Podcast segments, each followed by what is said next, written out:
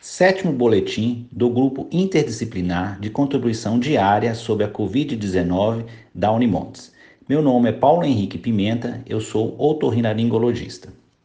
Neste boletim, vou esclarecer através de uma nota enviada pela Academia Brasileira de Rinologia e da Associação Brasileira de Otorrinolaringologia e Cirurgia Cérvico-Facial sobre o Covid-19 e sua relação com anosmia, corticoide e lavagem nasal com solução salina.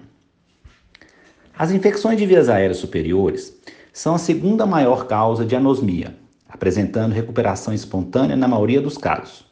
Um recente estudo chinês, em 2020, reportou apenas 5,1% de anosmia nos pacientes com Covid-19. Porém, evidências amedóticas de anosmia em 30% de pacientes com Covid-19 em Dagu, na Coreia do Sul, e de dois terços dos pacientes com Covid-19 em Heinsberg, na Alemanha. Alertaram os médicos quanto à possibilidade da anosmia ser um sintoma de alarme para a Covid-19. Apesar de não haver evidência robusta, a Academia Brasileira de Rinologia orienta que, que na presença de anosmia súbita, com ou sem obstrução nasal concomitante, talvez possa sugerir a Covid-19, neste cenário de pandemia e transmissão sustentada do vírus SARS-CoV-2. E sugere que o paciente nessas condições seja orientado a realizar isolamento domiciliar por 14 dias e aguardar a resolução da anosmia, que parece ser temporária na maioria dos casos. Em consonância com as posições atuais da Organização Mundial da Saúde e a Academia Brasileira de Rinologia, orienta evitar o uso de corticoide sistêmico para o tratamento de paciente com síndrome gripal, enquanto a pandemia de Covid-19 estiver vigente. Com relação ao uso de corticoides tópicos nasais, as evidências atuais não demonstram o malefício do seu uso pode ser, seu uso pode ser continuado em pacientes que já utilizam essa medicação cronicamente por orientação médica. Contudo, devido à falta de estudos conclusivos em relação ao Covid-19 e em extrapolação às orientações do corticoide sistêmico, a Academia Brasileira de Rinologia orienta que o corticoide tópico nasal de uso crônico seja mantido e continue a ser indicado. E na ocorrência de febre ou outros sintomas sugestivos de síndrome gripal, o médico poderá considerar a sua suspensão temporária. Portanto, a Academia Brasileira de Rinologia orienta evitar o uso de corticóide tópico nasal em quadros agudos virais nesse contexto do Covid-19.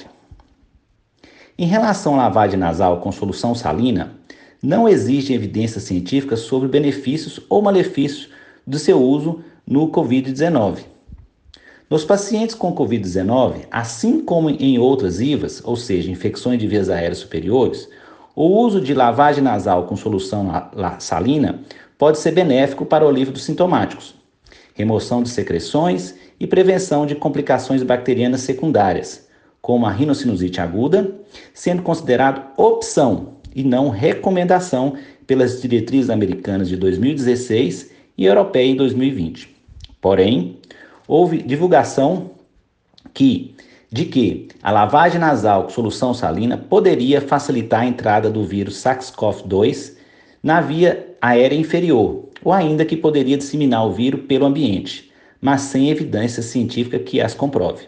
Portanto, a Academia Brasileira de Rinologia recomenda que a lavagem nasal com solução salina de uso crônico seja mantida e continue a ser indicada, a indicação da lavagem nasal com solução salina nos quadros infecciosos agudos deve ser avaliada caso a caso, neste contexto do Covid-19, já que é considerado uma opção pelas diretrizes.